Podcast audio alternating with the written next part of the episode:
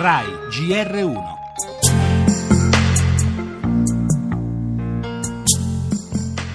Um, Sto solo seguendo il mio cuore. Si vive una volta sola e il mio cuore mi dice di fare così e penso veramente di fare la cosa giusta. Ci rivedremo presto da qualche parte. Bye bye. Il pilota non porta mai pensieri pesanti.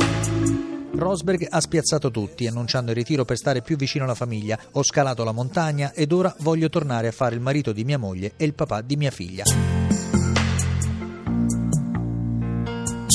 Un'emozione, boh, ma talmente pesante eh, durante la gara, quasi quasi cioè, era difficile guidare con quella emozione lì. E poi dopo ho detto ok, adesso ce l'ho fatta. Ma è, pazz- è pazzesco, non ci credo che veramente ci sono riuscito.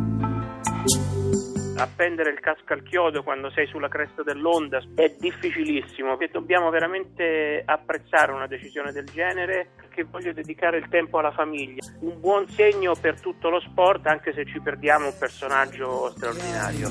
e ricordi lasciati distanti. È proprio un bel misto il coraggio di rinunciare a questo mondo dorato e dall'altra anche un misto di debolezza, nel senso che lui si è reso conto che difficilmente accederà a rivincere questo campionato del mondo. Ha cominciato nel nome e nel numero del padre, Keke Rosberg, che proprio con il numero 6 fu campione del mondo nel 1982 ed ha lasciato nel nome della figlia Laia, che ha compiuto un anno solo pochi mesi fa. È una scelta dettata dal cuore, ha annunciato ieri Nico Rosberg, una scelta che non ha molti precedenti nel mondo della Formula 1. Jackie Stewart lasciò da campione del mondo a 34 anni e Alan Prost a 38, a carriera praticamente finita e certamente non dopo la prima vittoria. Una decisione, quella di Rosberg, segno di coraggio o di debolezza? Di entrambi, dice Cesare Fiorio, una delle grandi figure dello sport automobilistico italiano. Secondo l'ex pilota Emanuele Pirro, una scelta che umanizza lo sport moderno, così robotico e commerciale. E come hai detto tu, bye bye Nico.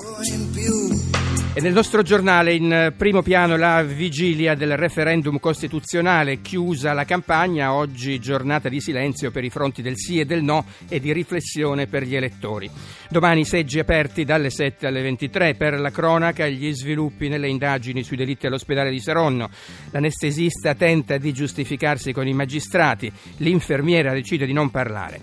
Torneremo nelle zone del centro Italia devastate dal terremoto infinito, la terra trema di continuo, ma sulla paura prevale la voglia di ripartire nonostante tutto.